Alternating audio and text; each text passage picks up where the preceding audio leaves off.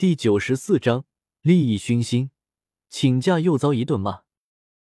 我们走过去这一片坟地，我还忍不住回头，仿佛身后有什么人或其他东西跟着我一般。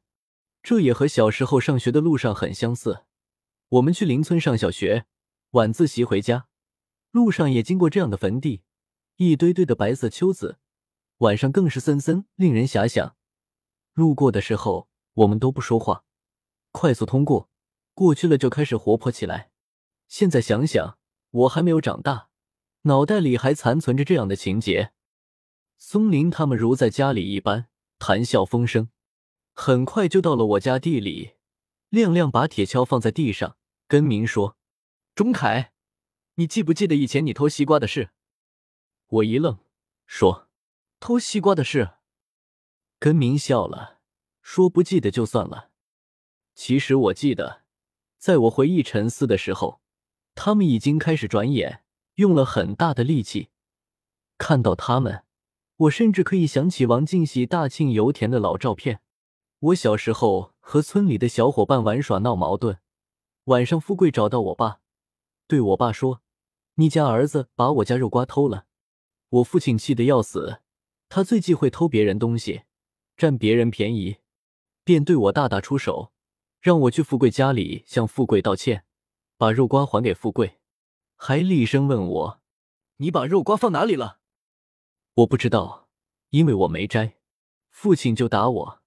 最后有小伙伴说肉瓜藏在一个草堆里，父亲去草堆拿了肉瓜，命令我抱着去富贵家还瓜道歉。我一路哭泣连连，感觉十分无助。那肉瓜和西瓜长得一模一样。在我怀里沉甸甸的，我现在也不知道当时是谁诬陷了我，可是这件事一直深藏在记忆深处。现在根明提起了此事，我的脑海里便浮现出那幅令我不齿的画面。我对根明说：“根明，西瓜的事，你提起来干嘛？”根明边压铲边说：“你记起来了？”我说：“记起来了。”你怎么突然提起这个？根明笑了，说：“你不想知道当时是谁让你蒙冤的？”我也笑了，说：“不想知道。”我说了后又有点后悔。其实我想知道。根明继续干活，我在一边看着他们四个合作的天衣无缝，一看就是老伙伴。松林见根明不说了，说：“根明，你他娘的说话说半句，给钟凯说说。”根明说：“安心做事。”声音太大了，不好。那天晚上折腾了四个小时，我困得不行。我家地里还有半亩萝卜，被踩得乱七八糟。我对松林说：“我回家睡觉了，你们继续，我熬不下去了。”松林说：“一会我们也回去的，今天晚上估计没戏了，明天再来。”第二天依然没戏。我对松林说：“我要走了。”回去上班呢，这回来还是请假回来呢？松林说：“明天再走，今天是第三天晚上，你家地基本探的差不多了。如果今天晚上没戏，你家地就没戏了。你不想看看？也确实啊，我走了就功亏一篑。我回来不就是为了葛老木的事情吗？”我点点头，转身给赵敏杰打电话。赵敏杰很是不满，嘀嘀咕咕了半天，也没办法。结果我算是请假成功了。这天晚上，幸亏我没走。我们村的盗墓队在我家地里探出了墓。松林说大约有三十平大小，不知道是谁的墓，铲子挖上来的，有青砖，有石头，肯定还是个不错的墓。我心里只想着葛老木，如果是，我紧张；如果不是，我失望。我感觉我的心态出了问题。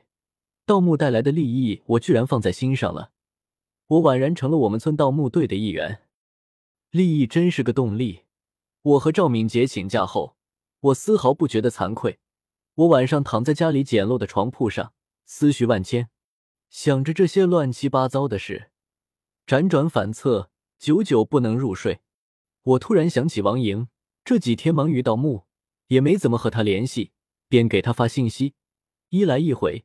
知道他过几天要回江南，我便约他江南见面。我不知道我什么时候踏上返程，但是不会时间太长，不然赵敏杰绝对会把我赶走公司。我便起床去松林家和他再说一声，尽快动手挖掘。农村的夜晚没有杂音，只有我的脚步。松林家里距离我家不远，我转身就到了，却看到他家里的窗户都黑了。估计这几天累得够呛，早早入睡了。算了，我还是回去吧，明天再说。估计松林也按捺不住，明天晚上肯定动手的。